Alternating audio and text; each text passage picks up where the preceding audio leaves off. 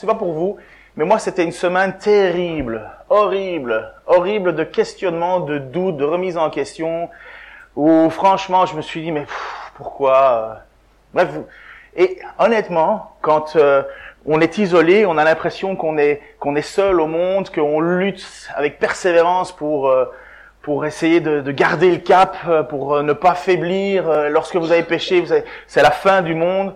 Moi déjà, j'ai eu le, la bonheur d'aller rouler à vélo hier avec Franck, mon, ami et le pasteur, de, enfin l'ex-pasteur de Kétini. À un moment où on peut parler franchement aussi de de se dire, écoute, Franck, là, je lutte avec ça. Est-ce qu'on peut s'arrêter? On peut prier. Alors, euh, une fois qu'on n'est pas en montée, qu'on est sur le plat, on prie l'un pour l'autre. En, montée, on a déjà remarqué que ça servait à rien. Notre esprit est bien disposé, mais la chair est faible. Mais, euh, mais ça fait du bien. Et le fait d'arriver à l'église, euh, c'est ressourçant, c'est ressourçant. La seule chose qui vous motive normalement, c'est pas juste de, mettre votre nom sur une feuille de présence, c'est parce que vous venez et vous obéissez à, ce, à cette règle que Dieu nous a dit de se réunir et de prendre du temps ensemble. Dieu ne nous a pas choisi pour être chacun de son côté. Dieu a décidé de faire de nous un peuple on est dans une société hyper individualiste. Il y en a qui pensent qu'un culte sur Internet suffit. Voilà, moi j'ai ma relation avec Dieu et tout va bien. C'est une grande fausseté, c'est un mensonge. Nous sommes faits pour vivre les uns avec les autres. C'est bien la raison pour laquelle c'est difficile et qu'il est dit de nous supporter les uns les autres. Moi, j'ai aucun problème à supporter ma télé. Tout seul dans mon coin, moi la télé, je la coupe, je m'épose, je m'éplais, euh, bref. Mais se supporter, vivre ensemble, c'est pas facile. Et en plus, on est dans la semaine de l'unité. Et euh, je suis pas très calendrier, compagnie. Euh, la seule chose que je sais, c'est que quand on a des congés, ça me fait plaisir. Sinon, les fêtes, en général, euh, j'oublie, je sais pas trop. Et dans cette semaine de l'unité, c'est marrant parce que c'est exactement le message en plus qui est dans ma prédication, puisque je fais, enfin pour moi, vous le savez, je, je fais l'évangile de Marc. Là, on est au chapitre 9. Et la section de l'évangile de Marc que je dois prendre, elle est très difficile à saucissonner. Je vous le dis d'emblée, c'est quasi impossible de, de, de, de, se dire on va prendre qu'une seule partie. Alors, normalement, je devrais prendre trois heures pour vous prêcher, mais j'imagine que vous avez déjà eu pour certains difficile à arriver à l'heure, vous avez certainement pas envie de partir en retard, donc vous avez certainement pas envie que je prenne trois heures de prédication, n'est-ce pas? Si? Tu vois? Il y a des moments où il vaut mieux dire ce que vous voulez, hein, parce que sinon vous l'avez. Donc, ce que je vais vous faire, c'est qu'on va regarder une petite vidéo euh, qui est l'évangile de Marc. Il faudra vérifier pour le son. Hein, voilà, voilà. Donc, c'est dans l'évangile de Marc et c'est euh, sur YouTube. C'est euh, ça s'appelle le Lumo Project et c'est l'évangile. Vous avez trouvé là, Luc, Jean, Marc. Euh, c'est super bien fait et c'est l'évangile qui est compté. Euh, donc les personnages, vous allez étonner, hein, le Jésus il est pas beau, pas, pas selon notre rythme, euh, ce qui correspond bien à Isaïe 53, puisqu'il est dit il n'avait nul aspect pour retenir notre notre attention. Et c'est simplement le résumé euh, de, ce que je vais enseigner. Parce que moi, je vais prendre une toute petite partie, mais pour qu'on ait bien tout en tête, on va avoir l'ensemble qui va nous être euh, enseigné. Donc Jésus, je vous dis juste parce que ça, c'est pas dans le texte, dans la vidéo. Jésus est monté sur la montagne avec Pierre, Jacques et Jean. Il a été transfiguré. Il s'est présenté comme le Dieu divin, le Fils de Dieu dans toute sa gloire. Les, les, les trois apôtres l'ont vu, ils savaient pas trop quoi faire. Il y avait Moïse et Élie. Donc c'était un moment extraordinaire, euh, quelque chose de... de, de tu, tu, ne vis ça qu'une fois dans, de ton vivant. Nous le vivirons euh, plus tard, après, une fois que nous serons décédés. Mais, mais à ce moment-là, il y a quelque chose d'extraordinaire qui vient de se passer. Ils redescendent de la montagne et voilà, la vie reprend son cours. Plus rien ne va plus avec les apôtres. Regardons le, le passage. Quand ils arrivent auprès des autres disciples, ils voient une grande foule autour d'eux. Des maîtres de la loi sont en train de discuter avec eux. En voyant Jésus, la foule est très étonnée. Tout de suite, les gens courent vers lui pour le saluer. Jésus demande à ses disciples, De quoi est-ce que vous discutez avec eux? Quelqu'un dans la foule lui répond, Maître, je t'ai amené mon fils. Il a en lui un esprit mauvais qui l'empêche de parler. Cet esprit peut le prendre n'importe où. Alors il le jette par terre. L'enfant a de la salive qui sort de sa bouche, il grince des dents et son corps devient raide. J'ai demandé à tes disciples de chasser cet esprit mauvais, mais ils n'ont pas eu la force de le faire. Jésus leur dit, Vous les gens d'aujourd'hui, vous n'avez pas la foi. Je vais rester avec vous combien de temps encore? Je vais vous supporter combien de temps encore? Amenez-moi l'enfant. On lui amène l'enfant. Quand l'esprit mauvais voit Jésus, aussitôt il secoue l'enfant avec force. Celui-ci tombe, il se roule par terre, et de la salive sort de sa bouche. Jésus demande au Père, Cela lui arrive depuis quand? Le père répond, Depuis qu'il est petit. L'esprit l'a souvent poussé dans le feu et dans l'eau pour le faire mourir. Mais si tu peux faire quelque chose, aie pitié de nous et aide-nous. Jésus lui répond, Pourquoi est-ce que tu dis, si tu peux faire quelque chose?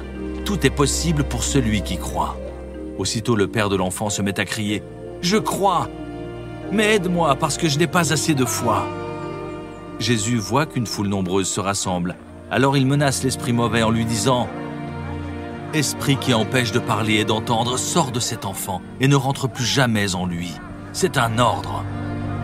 L'esprit pousse des cris. Il secoue l'enfant avec force et il sort. L'enfant a l'air d'être mort et beaucoup de gens disent ⁇ Il est mort !⁇ Mais Jésus le prend par la main. Il l'aide à se lever et l'enfant se met debout.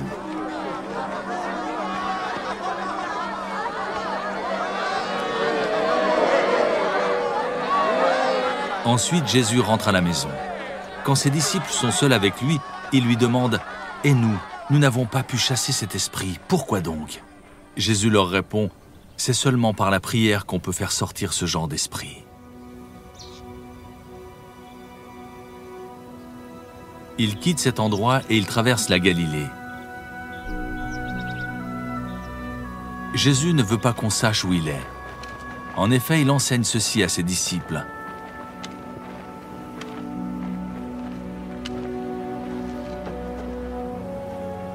Le Fils de l'homme va être livré aux mains des hommes.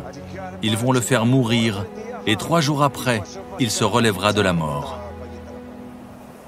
Mais les disciples ne comprennent pas ce qu'il leur dit, et ils ont peur de lui poser des questions.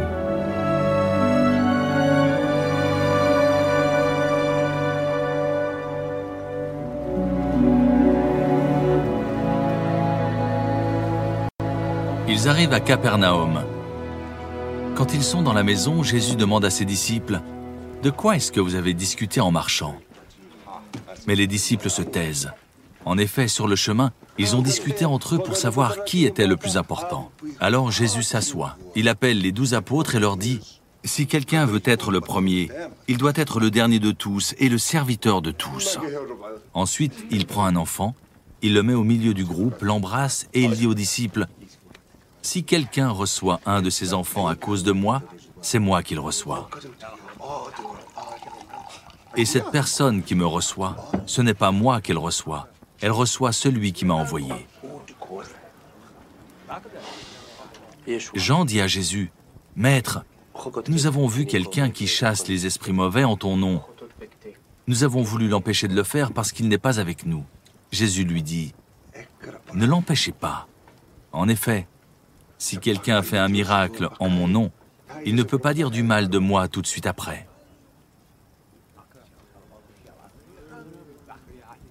Celui qui n'est pas contre nous est pour nous. Je vous le dis, c'est la vérité. Si une personne vous donne à boire un verre d'eau parce que vous appartenez au Christ, elle recevra sa récompense.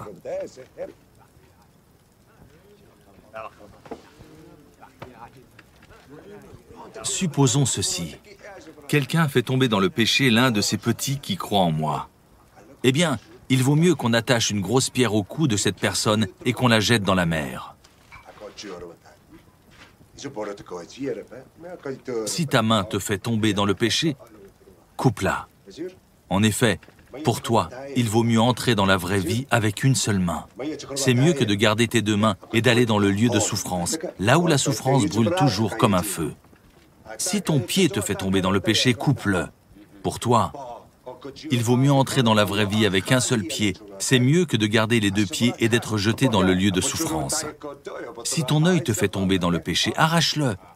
Pour toi, il vaut mieux entrer dans le royaume de Dieu avec un seul œil. C'est mieux que de garder les deux yeux et d'être jeté dans le lieu de souffrance. Là, les vers ne meurent pas et la souffrance brûle toujours comme un feu. Tout le monde passera par le feu de la souffrance et recevra du sel pour devenir pur. Le sel est une bonne chose. Mais quand le sel perd son goût, comment lui rendre son bon goût? Ayez du sel en vous-même et vivez en paix les uns avec les autres. Alors, euh, voilà, vous comprenez que la prédication, en fait, c'est un bloc. Donc euh, Jésus descend de la montagne et il voit que les apôtres ne savent pas euh, chasser un démon, apparemment parce qu'ils ne prient pas. Et nous avons après ça le, le, le, le retour vers la maison, Capernaum. Capernaum, c'est un petit peu l'endroit, la base, le lieu où Jésus est constamment avec ses apôtres. Il est presque tout le temps là. C'est là où Pierre a, sa maison, puisqu'il y a sa belle-mère qui les reçoit. C'est toujours, toujours à Capernaum. Et sur le chemin, les apôtres se posent la question de qui est le plus grand Qui est le plus grand? Et c'était la prédication qu'on avait fait la semaine passée, ou la semaine, je ne sais plus dans les dates. Mais voilà le passage d'aujourd'hui, c'est ceci. Jean lui dit, Maître, nous avons vu quelqu'un qui chassait les démons en ton nom. Nous lui avons dit de ne plus faire cela, de ne plus faire parce qu'il ne nous suit pas. Ne l'empêchez pas, répondit Jésus, car personne ne peut accomplir un miracle en mon nom et aussitôt après dire du mal de moi. Celui qui n'est pas contre nous et pour nous. Et même si quelqu'un vous donne à boire en mon nom, ne serait-ce qu'un verre d'eau parce que vous appartenez au Christ, vraiment, je vous l'assure, il ne perdra pas sa récompense. La question de Jean, lorsqu'il dit Maître, nous avons entendu quelqu'un qui parlait en ton nom, qui chassait des démons en ton nom, elle est particulière parce que les apôtres n'ont pas pu chasser un démon récemment. Ils n'y sont pas arrivés. Et ils entendent que quelqu'un d'autre, qui ne fait pas partie de leur groupe, a du succès. Et finalement, il leur dit, mais non, il peut pas faire ça, lui. Ils peuvent pas, maître, il faudrait, il faudrait, il faudrait l'en empêcher de, de, de, faire cette œuvre. Parce que la seule raison qu'invoquent les apôtres, c'est dire, il n'est pas avec nous, il fait pas partie de notre bande. Et Jésus va leur dire clairement, mais ne l'arrêtez pas. Ne l'arrêtez pas. Qu'est-ce qui motive les apôtres? Qu'est-ce qui motive Jean? Tu viens de te prendre une raclée. Parce que Jésus leur a clairement dit, mais combien de temps, race incrédule, je vais devoir rester avec vous? Combien de temps vous faudra-t-il pour avoir la foi? Ils étaient perturbés, les apôtres, puisqu'ils ont posé la question au repas en disant, mais comment ça se fait qu'on n'y est pas arrivé? Et Jésus leur dit, mais c'est parce que vous priez pas. Alors quelle était leur motivation? Comment ça se fait? Enfin pour nous, on n'imagine pas pouvoir intervenir ou commencer quelque chose sans prier Dieu. Mais les apôtres étaient là et apparemment, Jésus leur dit, bah, il fallait prier. N'oublions pas non plus que les apôtres avaient reçu autrefois, un petit peu, un peu plus, un peu plus en avant dans le récit, ils avaient reçu le don de chasser des, des, des, démons. Ils avaient reçu le don de pouvoir guérir des malades, de ressusciter des morts, de, de délivrer des gens. Et donc ils avaient eu ce pouvoir qui leur avait été donné afin de faire connaître la mission de Jésus-Christ, puisqu'ils étaient là aussi pour annoncer l'évangile. Que Jésus est bien le Seigneur, il est bien celui que Dieu a appelé, et ainsi de suite, qu'il faut l'écouter. Et donc apparemment, ils n'ont plus ce pouvoir. Ils ne l'ont plus à ce moment-là, ou en tout cas pas assez, et c'est pourquoi ils sont totalement interpellés. Mais là-dedans, ils apprennent que quelqu'un d'autre, un peu plus loin, lui, chasse des démons et parle de Dieu, de Jésus. Et ils ne comprennent pas parce que il n'est pas des leurs. Qu'est-ce qui motive ces gens, ces apôtres, à part la jalousie? La jalousie, et c'est ce que le sujet d'aujourd'hui, la jalousie ça tue le royaume de Dieu. Et c'est pourquoi Jésus est obligé de les adresser. Il y a une petite phrase dans le dictionnaire biblique qui dit ceci, que psychologiquement, la, la jalousie empêche l'homme de disposer de toutes ses facultés, produisant des tensions et des conflits considérables. La productivité de l'homme est réduite et sa vision du monde est déformée. La production de l'homme est réduite et sa vision du monde est déformée. Oh, comme c'est vrai. Qui d'entre vous a déjà eu un collègue de travail jaloux? Ouais, moi aussi. Franchement, ça aide rien. Vous savez même pas pourquoi les gens sont jaloux. Moi, j'ai des gens parfois qui sont jaloux de moi alors qu'ils ont quatre fois plus que ce que moi j'ai. Je me dis, mais, mais qu'est-ce que c'est que cette, cette maladie d'être jaloux de moi? Pourquoi être jaloux de moi Alors que c'est moi qui pourrais les envier? Mais non, ils sont jaloux. Et si vous avez un collègue de travail qui est jaloux avec vous, jaloux de vous, honnêtement, la productivité, euh, parce qu'elle va pas faire autre chose que vous jeter des bâtons dans les roues. Vous aimez un peu le cyclisme? Vous avez déjà regardé, on est un peu chauvin quand même en France, le Tour de France. Vous avez déjà vu ces compétitions où vous avez trois personnes qui partent et qui font euh, une sortie, une échappée, une longue échappée, 200 km. L'arrivée n'est plus qu'à 20 km. Le peloton est loin derrière encore. Ils peuvent gagner. Ils ont au moins une minute, deux minutes, trois minutes peut-être de, d'avance. Ils pourraient le faire, mais à un certain moment, ils se mettent à ralentir. Pourquoi? Parce qu'ils veulent pas. Ils veulent, ils veulent, ils veulent être eux le premier. Et ils commencent à ralentir, à ralentir, à ralentir. Ils veulent, ils veulent que quelqu'un prenne le devant. Vous savez qu'à vélo, si on est devant, on prend le vent. Ceux qui sont derrière, c'est plus facile. Vous avez vite compris où était ma place. quand je roule. Mais quand vous êtes à l'arrière, c'est plus facile. Et donc cette jalousie dans un groupe cycliste fait en sorte que personne ne veut prendre les devants. Parce qu'on veut gagner, on veut gagner. C'est pas toi qui va gagner, c'est moi qui va gagner. Ça ralentit, ça ralentit, bam, le peloton arrive, et c'est un autre gars qui profite de tous les efforts. Ils ont fait plus de 220 km seuls en avant, un effort incroyable, mais ces sentiments de jalousie, ce sentiment d'envie fait que, voilà, on perd tout finalement. Dans le boulot, c'est pareil. Vous avez des gars qui sont jaloux ou des femmes qui sont jalouses et le travail n'est pas bon. Ça devient plus, ça devient, ça devient mauvais parce que ça nuit à la chose. Et la vision du monde est déformée. Quand on est jaloux, on ne regarde plus quelqu'un de la même manière. On n'écoute plus de la même manière. On entre on, on, assimile plus de la même manière. Et donc vous avez ces apôtres qui sont là et qui disent, mais il faudrait le faire taire. La seule raison, il n'est pas des nôtres. Et Jésus leur dit, non, il faut continuer. Il faut continuer, il faut, il faut le laisser faire et n'oubliez pas cette petite phrase, Jésus pour le moment, lui, il a décidé que tout son ministère, c'était l'enseignement des apôtres maintenant. Donc l'image suivante, s'il te plaît. En partant de là, il traversait la Galilée, mais Jésus ne voulait pas qu'on le sache. Pourquoi? Car il se consacrait à l'enseignement des disciples. À ce moment-là, les apôtres sont les privilégiés de l'enseignement de Jésus. Jésus a déjà fait connaître qui il était, il a parlé aux masses, et maintenant il se concentre aux apôtres, et justement il va régler les problèmes, les dysfonctionnements du groupe, les dysfonctionnements de chaque apôtre. Et voilà ce qu'il va dire, versets, 9, euh, versets 39 et 40, Ne l'en empêchez pas, répondit Jésus, car personne ne peut accomplir un miracle en mon nom et aussitôt dire après du mal de moi. Celui qui n'est pas contre nous est pour nous faut bien comprendre ce qui vient d'être dit de la part de Jésus. Ça a un sens profond et c'est quelque chose que nous devions et devons absolument faire attention parce que si Jésus a dit aux apôtres, écoutez, maintenant c'est un enseignement important que je vous transmets, je me concentre sur vous, j'ai quelque chose à vous dire à vous, ça veut dire qu'il a quelque chose à nous dire à nous, dans le sens où nous sommes, nous sommes la continuité des apôtres, nous sommes sur l'enseignement des apôtres. Les apôtres ont été enseignés afin de nous transmettre quelque chose. Jésus n'a pas écrit l'évangile. C'est les apôtres qui ont transmis l'évangile. C'est les apôtres qui ont mis par l'Esprit de Dieu en note ce que nous devions apprendre. Et ils étaient au bénéfice des paroles de Jésus. Ils ont dit ce que Jésus a dit. Mais si Jésus s'arrête avec les apôtres et leur dit je vais vous enseigner quelque chose de profond, c'est forcément que ça découle sur l'entièreté de, de l'Église. Et donc il dit ceci. Il ne s'agit pas en fait d'avoir la bonne formule ou la bonne technique, mais la bonne relation avec Jésus. Pourquoi? Parce que Jésus semble connaître cet homme. Qu'est-ce qu'il dit? Il dit, non, reviens, reviens, reviens, s'il te plaît. Il ne peut pas dire du mal de moi. Jésus connaît les choses, hein. il n'y a pas besoin qu'on le renseigne pour savoir qui est qui. Il sait tout, c'est, le Fils de Dieu, il est omniscient, omniprésent, il est partout et en même temps, il, est, il sait les choses. Et il est en train de dire, cet homme-là n'est pas en train de dire du mal du moi. Oui, il chasse des démons, mais en même temps, il parle bien de moi. Nous, on pense que c'est conditionnel. Il dit, voilà, tu fais un miracle, et parce que tu as fait un miracle, tu vas dire des bonnes choses de la part de Jésus, au nom de Jésus. C'est comme si le miracle attestait les paroles que tu allais dire. Non, non, non, c'est pas ça du tout.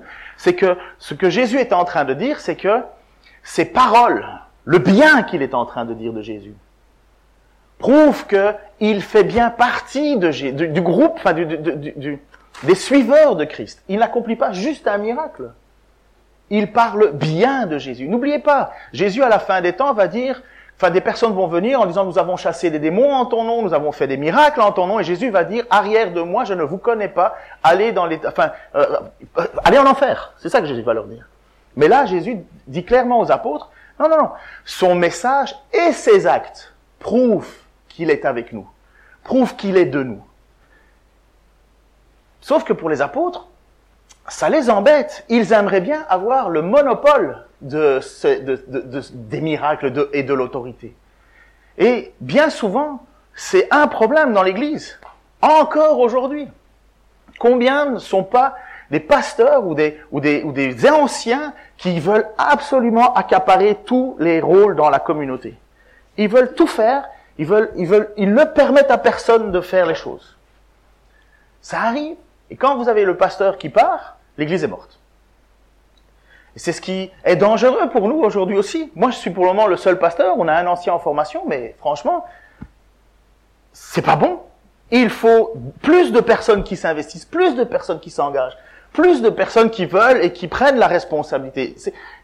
C'est ce que les apôtres, et c'est ce qui, ce qui, c'est pour la raison pour laquelle Jésus enseigne les apôtres. Ils disent, c'est pas à vous de tout gérer.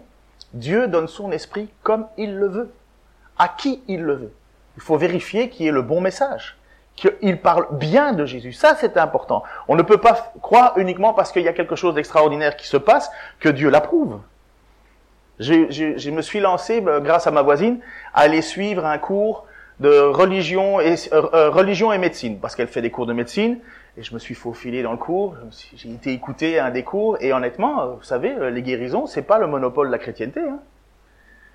Euh, chez les Indiens, ils mêlent religion et spiritualité et médecine. chez les Chinois, ils mêlent spiritualité et médecine. Et vous savez quoi? Il y a des guérisons. Il y a des guérisons. C'était un médecin qui, qui enseignait, euh, maître de conférence, je ne sais plus quoi. Euh, il parle pas dans le vide, il parle pas, il est, il prêche pas pour sa paroisse. Il est en train de nous dire voilà ce que nous avions, nous avons analysé, nous avons analysé, nous avons analysé, nous avons analysé. Ce n'est pas uniquement le miracle qui prouve que Dieu est en arrière. C'est les paroles qui sont avec les miracles. Il parle bien de moi. Écoutez cette petite histoire. Alors c'est une longue lecture qui se trouve dans le livre de Nombre et qui inclut Moïse et euh, Josué. Donc vous connaissez un petit peu l'histoire, je vais vous faire un tout petit résumé. Vous avez le peuple, d'abord vous avez Abraham, Abraham qui, euh, qui est appelé par Dieu. Après ça, il y a, la suite. Euh, le peuple, le peuple d'Israël est fondé, puisque Abraham, c'est lui qui va donner le peuple d'Israël. Il s'appelait Abraham, il est devenu Abraham, parce qu'il a, il a, a lutté avec Dieu quelque part, c'est le, c'est le père de la foi. Après ça, vous avez le peuple qui est en train de grandir, grandir, grandir, jusqu'au moment où on arrive à Joseph, dont le père de Joseph est... Pardon, monsieur? Jacob, exactement. Joseph qui est envoyé en Égypte parce que ses frères sont jaloux de Joseph. Alors ils lui disent ouais toi t'es l'enfant préféré, on va le tuer. Plutôt que de le tuer, ils le, vendent à des vendeurs. Les vendeurs prennent Joseph et vont le vendre en Égypte. Joseph se retrouve en Égypte, mais par la grâce de Dieu, après avoir passé beaucoup de temps euh, en prison, il est appelé et il va devenir le bras droit du pharaon, qui va, il va s'appeler à ce moment-là Safet Panéa, il va avoir des enfants et compagnie. Et à un certain moment, Dieu fait en sorte qu'il y ait une famine dans le pays de Joseph, de Jacob, et Jacob est obligé d'aller taper à la porte de l'Égypte en disant, écoutez, enfin en envoyant ses fils, écoutez, on va mourir de faim, est-ce qu'on peut vous acheter du blé parce qu'on sait que vous en avez? Là, il tombe sur le frère, Joseph, Joseph qui ne reconnaissent pas, parce que les Égyptiens, ils avaient l'air de se maquiller, et donc euh, ils ne reconnaissent pas que c'est son fils, que c'est leur frère, et ainsi de suite, enfin, je vous, je vous passe les détails. Le peuple, enfin la tribu de, Jacob avec les frères et compagnie, donc l'essence même d'Israël se retrouve en Égypte, et 400 ans plus tard, changement de situation, ce peuple qui était accueilli par bienveillance par le Pharaon, puisqu'il savait que c'était la famille de Joseph, se retrouve un peuple écrasé et sous l'emprise, enfin en esclavage. 400 ans après, ils sont peut-être 600 000, un peu plus, un peu moins, difficile à compter, et ils, vont être délivrés par le fameux Moïse. Moïse qui est appelé, donc il faisait partie de la cour d'Égypte, mais qui est un enfant d'une hébreu. Moïse, ça veut dire tirer des eaux, parce que voilà, il, situation. Je, passe les détails pour pas faire trop long. Moïse, à un certain moment, est appelé par Dieu pour être celui qui va sortir le peuple de l'esclavage. 400 euh, ans d'esclavage, c'est long, hein. Euh, et il se retrouve maintenant dans le désert, il commence à râler et ainsi de suite parce que le, propre du peuple de Dieu, c'est de jamais être content de ce que Dieu donne. C'est une lutte perpétuelle et à un certain moment, il leur donne à ce peuple de vivre dans le désert pendant 40 ans. Pendant ces 40 ans, Dieu va leur faire tomber de la manne. C'est une espèce de, on va le voir dans le texte, c'est une espèce de, de farine qui tombe du ciel et qu'il faut récolter chaque matin et des cailles et ils vont manger des cailles et de la manne, des cailles et de la manne pendant 40 ans. Autant dire que le menu est plutôt euh, mais il y avait une volonté de la part de Dieu, c'était de leur dire, regardez, vous allez apprendre ce que c'est de râler contre moi. Alors, oui, c'est l'Ancien Testament. Alors on va lire maintenant dans cette histoire le peuple qui se met de nouveau à râler. Il est de nouveau fâché d'être euh, dans sa situation et il demande quoi? Certainement j'aurais demandé la même chose, de la viande. Je voudrais de la viande. Parce que j'ai déjà été invité euh, à manger chez quelqu'un, il m'a servi une caille. Oh, pèserai pas 112 kilos à manger des cailles et de la manne. Hein. Voici le texte. il y avait parmi le peuple un ramassis d'individus, ça met déjà la table, qui furent saisis de toutes sortes de désirs. Alors les Israélites, à leur tour, recommencèrent à pleurer en disant, Ah, si seulement nous pouvions manger de la viande. Nous regrettons le poisson qu'on mangeait pour rien en Égypte. Égypte où ils étaient esclaves. Et les concombres, et les melons, et les poireaux, et les oignons, et l'ail. Nous regrettons, euh, à présent nous dépérissons. Nous sommes privés de tout, rien que de la manne, toujours de la manne. La manne ressemblait à de la graine de coriandre, elle était transparente comme de la résine de bdélium. Je sais pas ce que c'est. Le peuple se dispersait pour la ramasser, puis on la broyait à la meule ou on la pilait au mortier et on en faisait cuire dans des pots pour en faire des galettes qui avaient un goût de gâteau à l'huile. Elle se déposait la nuit sur le camp avec la rosée. Chaque famille se lamentait à l'entrée de sa tente. Moïse entendit le peuple pleurer et l'Éternel entra dans une grande colère. Moïse en fut très affecté. Il dit à l'Éternel, pourquoi fais-tu du mal à ton serviteur? Pourquoi ne m'accordes-tu pas ta faveur? Comment peux-tu m'imposer la charge de tout ce peuple? Est-ce moi qui ai conçu ce peuple? Est-ce moi qui l'ai mis au monde pour que tu me dis porte-le sur ton cœur comme une nourrice porte le bébé qu'elle allait et, euh, et cela jusqu'au pays où tu as promis à ses ancêtres? Où trouverai-je de la viande pour la distribuer à tous ces gens qui pleurent autour de moi en disant Donne-nous de la viande à manger? Je ne suis pas capable de porter à moi seul la responsabilité de tout ce peuple. C'est trop lourd pour moi. Attendez. Ça, n'importe quel pasteur se délecte de ce passage. Parce que vous savez, la plupart du temps, quand vous avez des soucis avec Dieu, vous pleurnichez chez le pasteur. Hein Combien de fois j'ai pas entendu ah, j'ai l'impression que cette église ne m'apporte plus rien, que c'est nul, que c'est si, alors que la parole est prêchée, les chants sont chantés, mais il faut un peu plus, là. C'est, ah, je regrette ceci, je regrette cela. Et finalement, en fait, les problèmes qui sont bien souvent liés à un péché caché, bien souvent, pas uniquement, ben finalement, on va vers la personne et on va dire, ouais, mais regarde, tu peux pas nous donner autre chose, tu peux pas me faire vibrer sur ma chaise, tu peux pas m'amener à une plus grande consécration pour Dieu. Ben ça, c'est voilà. Moïse est là et il dit, regarde, le peuple veut de la viande. Mais le peuple, il est sous la colère de Dieu. Et Moïse est là, entre Dieu, la condamnation de Dieu, et le peuple, et Moïse, il dit, mais comment je peux faire? Pourquoi est-ce que Seigneur, tu me fais porter un tel fardeau sur les dos Pourquoi est-ce que c'est moi qui ai fait en sorte qu'Israël existe? C'est ton peuple. Sous-entendu, Moïse est en train de dire à Dieu, mais s'il te plaît, c'est ton peuple, c'est tes gens. Peut-être que dans le peuple, il y a des gens qui vont dire, ah ouais, mais bon, c'est toi qui as été choisi par Dieu. Comme j'ai déjà entendu dans mon oreille, mais ouais, mais lui, il est payé pour ça. Hein. Pas longtemps, je l'ai entendu. Mais ça, c'est, voilà, nature humaine. Ça, c'est comme ça. Pourquoi est-ce que je m'engagerais euh, Il est payé pour ça? Eh ben, ça, c'est Moïse qui est là et qui dit, mais c'est pas mon peuple, c'est pas moi qui les ai amenés à te suivre. C'est pas moi qui fais en sorte que tu, te crées un peuple. S'il te plaît, interviens. C'est quand même vous allez voir, il y a, des phrases qu'on a tirées, des, versets bibliques qu'on a tirés et qu'on sort un peu comme ça au hasard parce que ça fait joli. Vous allez voir le contexte, c'est un petit peu différent. Vas-y, on continue, Denis. Si tu veux bien, c'est toujours Moïse qui prie à Dieu, si tu veux bien m'accorder une faveur, prends ma vie plutôt que de me traiter ainsi et que je n'ai plus à contempler mon malheur. Il y en a beaucoup, hein, des pasteurs qui disent ça parce qu'ils savent qu'ils peuvent pas faire autre chose que de, ils vont toujours être appelés par Dieu, puis à un certain moment, ils disent, s'il te plaît, reprends-moi près de toi, là, s'il te plaît, que j'ai plus apporté tout ça. L'Éternel répondit à Moïse, rassemble-moi soixante-dix hommes choisis parmi les responsables d'Israël, des hommes que tu sais être des responsables et des chefs du peuple, et amène-les devant la tente de la rencontre, qu'ils se tiennent là avec toi. Alors je descendrai m'entretenir là avec toi, je prendrai de l'esprit qui est sur toi et je leur donnerai pour qu'ils portent avec toi la charge de ce peuple, de sorte que tu n'auras plus à le porter seul. Amen. Tu diras au peuple, purifiez-vous demain, pour demain, vous, pardon, et vous mangerez de la viande, puisque vous avez pleuré aux oreilles de l'Éternel en disant, ah, si seulement nous pouvions manger de la viande. Nous étions si bien en Égypte. Eh bien, l'Éternel va vous donner de la viande à manger. Accrochez-vous. Pas un seul jour, ni deux jours, ni cinq jours, ni dix jours, ni même vingt jours, mais durant tout un mois vous en mangerez, jusqu'à ce qu'elle vous sorte par les narines et que vous en ayez la nausée.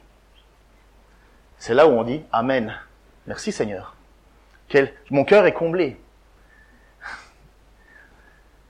Car vous avez méprisé l'Éternel qui est au milieu de vous, et vous avez pleuré devant lui en disant, pourquoi donc nous avons nous avons-nous quitté l'Égypte C'est comme, c'est un petit peu c'est un petit peu des chrétiens euh, qui sont sauvés par Dieu, sauvés de sa colère, et qui finalement regrettent la période où, tu sais, quand j'étais jeune et j'étais pas chrétien, je sortais en boîte, je faisais le fou, j'avais des copines, j'avais une chouette vie, mais maintenant que je suis sauvé, euh, la vie est insipide, euh, je préférais à la limite autrefois, je pouvais faire ce que je voulais. Oh Seigneur, que c'était mieux avant toi. Ben c'est ça. Moïse répondit, ce peuple dont je fais partie compte 600 000 hommes de pied. Et toi, tu leur promets pour un mois entier de la viande à manger?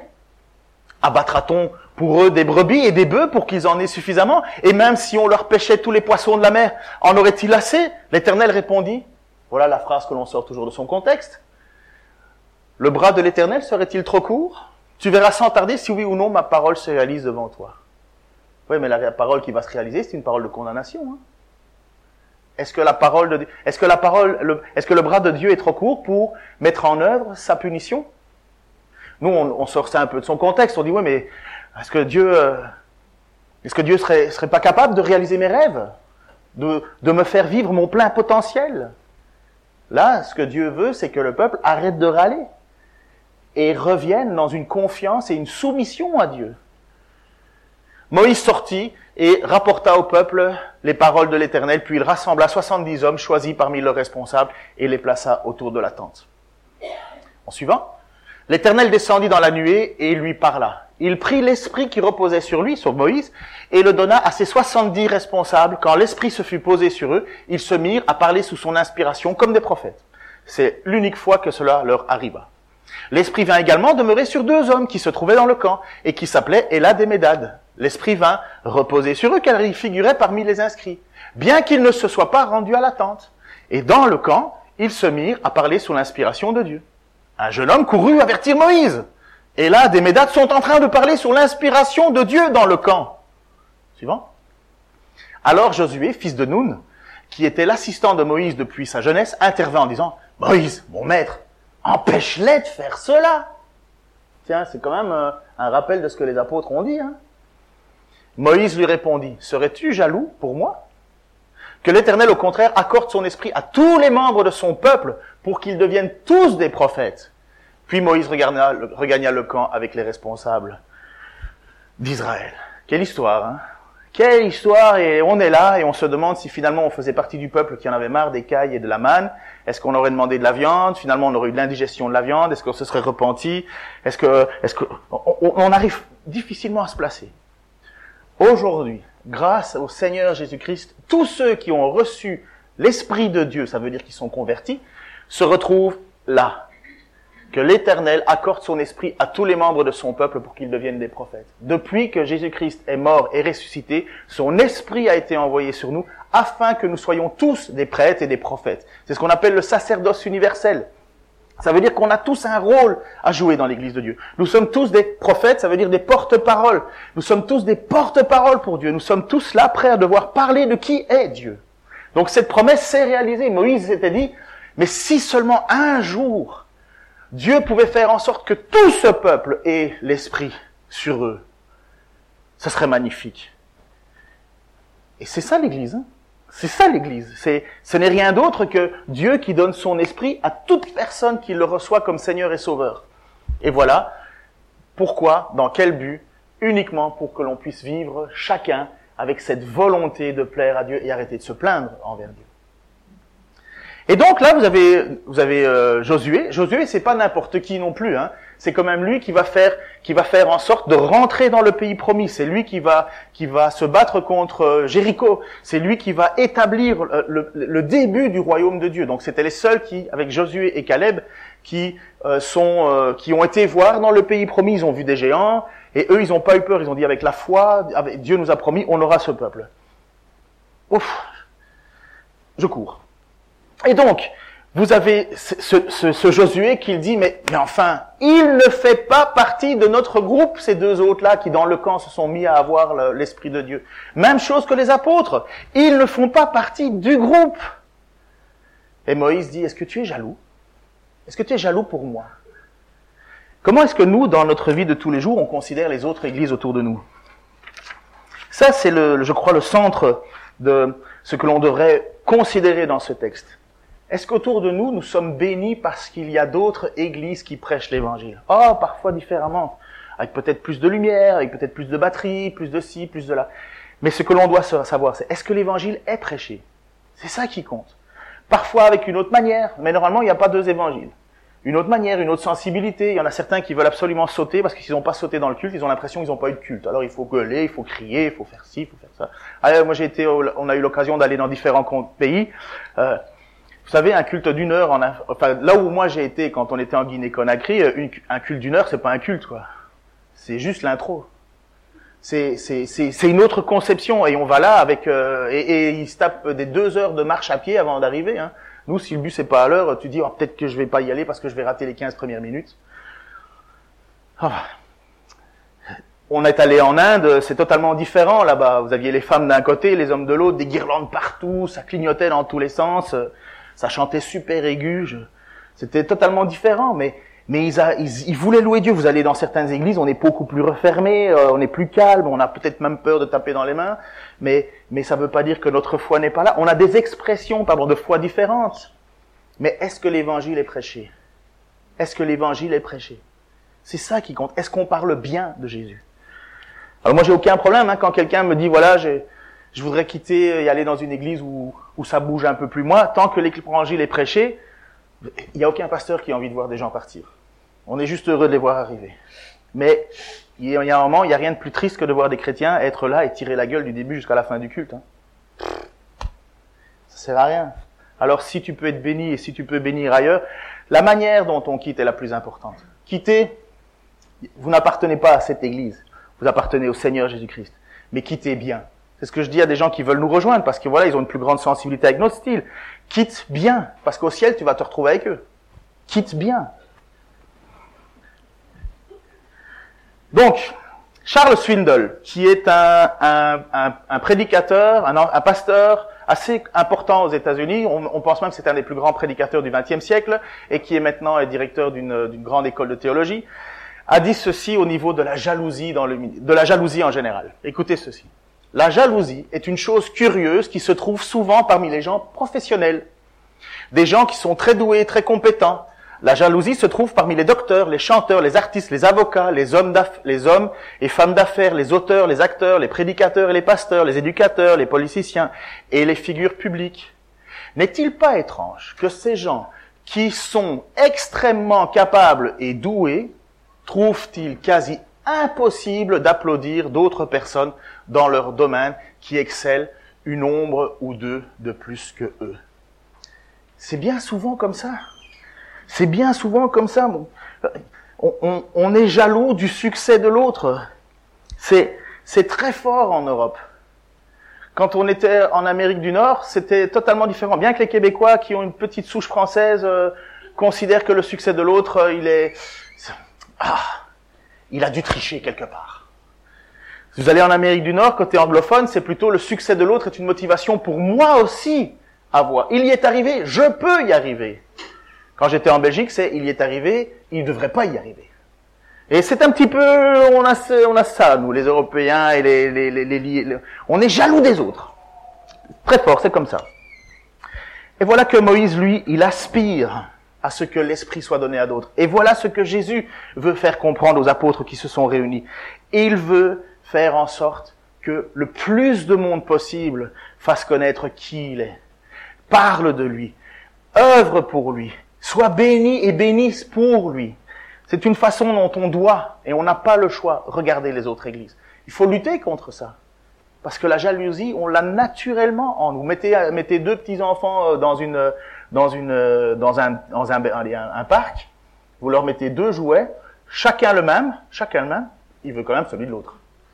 Vous le savez, vous avez peut-être déjà vu ça. Vous avez peut-être eu une sœur aussi ou un frère avec qui vous vous êtes bagarré parce que pourquoi lui il a eu plus de croquettes que moi ou des nuggets. Il euh, faut compter chaque nugget en disant voilà, c'est bon, vous avez la même chose, c'est bien là, vous n'allez pas pleurer. C'est du vécu. Cet enseignement est capital. Et je vais, je vais m'arrêter là parce que on ouvre une autre porte, mais ceci, cette phrase qui doit nous faire réfléchir. Si quelqu'un vous donne à boire en mon nom, ne serait-ce qu'un verre d'eau, parce que vous appartenez au Christ, je vous l'assure, il ne perdra pas sa récompense. Alors, c'est pas parce que vous allez recevoir un verre d'eau de quelqu'un parce que vous passez dans la rue que celui qui vous a donné un verre d'eau va aller au ciel. Ce serait pas cher le ciel.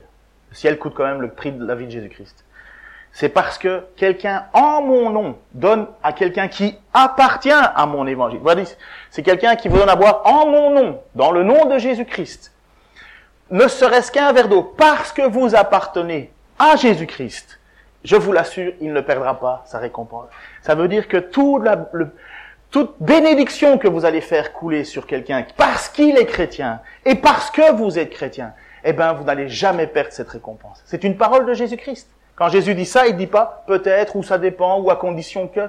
Il dit clairement, les chrétiens sont une source de bénédiction pour les chrétiens. On le met en pratique. Regardez, on a un homme ici dans l'église qui est, qui, je dis pas qui, euh, ce sera plus tard, ce sera la surprise, qui voudrait juste une guitare parce qu'il sait jouer de la guitare, il, est, il, est, il, a, il, fait de la louange et compagnie, et il va nous bénir avec sa guitare. Mais là, pour le moment, il peut pas, il n'a pas les sous pour une guitare. Mais moi, je vous encourage à dire, je vais donner quelque chose pour que ce garçon ait la guitare. Et moi, ce que je vous dis, ce que je vous assure, ce que je vous promets, c'est que Dieu ne vous fera pas perdre la récompense pour avoir œuvré pour une guitare. Est-ce que vous y croyez? Est-ce que vous avez l'impression que je vous tords le bras ou vous avez l'impression qu'on participe à l'évangile? Ne, ne fût-ce qu'un verre d'eau. Et voilà ce que Jésus nous apprend. Ne sois pas jaloux des autres. Au contraire, bénis-les. Bénis-les. Parce que tu ne perdras rien à les bénir. Au contraire, nous allons voir dimanche prochain, ou enfin la prochaine fois que je prêche, que si nous faisons le fût qu'une toute petite chose pour quelqu'un qui appartient à Jésus-Christ, et comme Jésus l'a dit, il vaudrait mieux se mettre une meule autour du cou, se jeter dans la mer. Nous sommes invités à bénir. Nous sommes plus qu'invités. Nous savons que nous amassons des trésors dans le ciel, là où ni la rouille ni la teigne ne peuvent le corrompre. Je vous invite à terminer ce culte avec euh, euh, le chant, enfin je te, je fais revenir, et je vais prier. venez, hein, les musiciens et chanteurs, parce qu'on a déjà perdu un peu de temps. Seigneur, merci pour ta parole qui, qui vient et qui, encore une fois, nous replace au pied de ta volonté, au pied de ton désir, au pied de tes promesses. Ta parole ne change pas. Elle est vérité, Seigneur, et je te prie que tu nous aides à combattre ce que nous sommes, nous, les francophones, mais peut-être un peu plus naturellement que d'autres, jaloux. Seigneur, aide-nous, Seigneur, à voir autrement, à voir avec tes yeux. Aide-nous, Seigneur, à, à bénir, Seigneur, ceux que tu appelles à te servir. Oh, ils seront peut-être maladroits aussi, Seigneur, comme nous sommes maladroits. Mais tu nous as enseigné, Seigneur, à pardonner comme nous sommes pardonnés. Seigneur, aide-nous à voir plus loin que ce que nous sommes, mais à voir à ton royaume, à voir la grandeur de ce que tu établis tout au long de la terre, tout autour de la terre. Seigneur, je te remercie de nous, de nous inclure dans ton plan et de faire en sorte que lorsque quelqu'un ne reçoit ne fût-ce qu'un verre d'eau de notre part, c'est comme si c'était toi qui le donnais. Seigneur, alors merci parce que dans ma vie, tu m'as déjà donné tellement de verres d'eau et bien plus. Et je te prie, je te remercie que j'ai déjà pu aussi donner des verres d'eau moi-même. Et je te prie de pouvoir encore le faire avec abondance, pour la seule gloire de ton nom. Et merci parce que tu nous dis même, Seigneur, et tu nous assures que tu n'oublieras jamais le bien que nous avons fait pour les plus petits d'entre nous. Au nom de Jésus-Christ. Amen.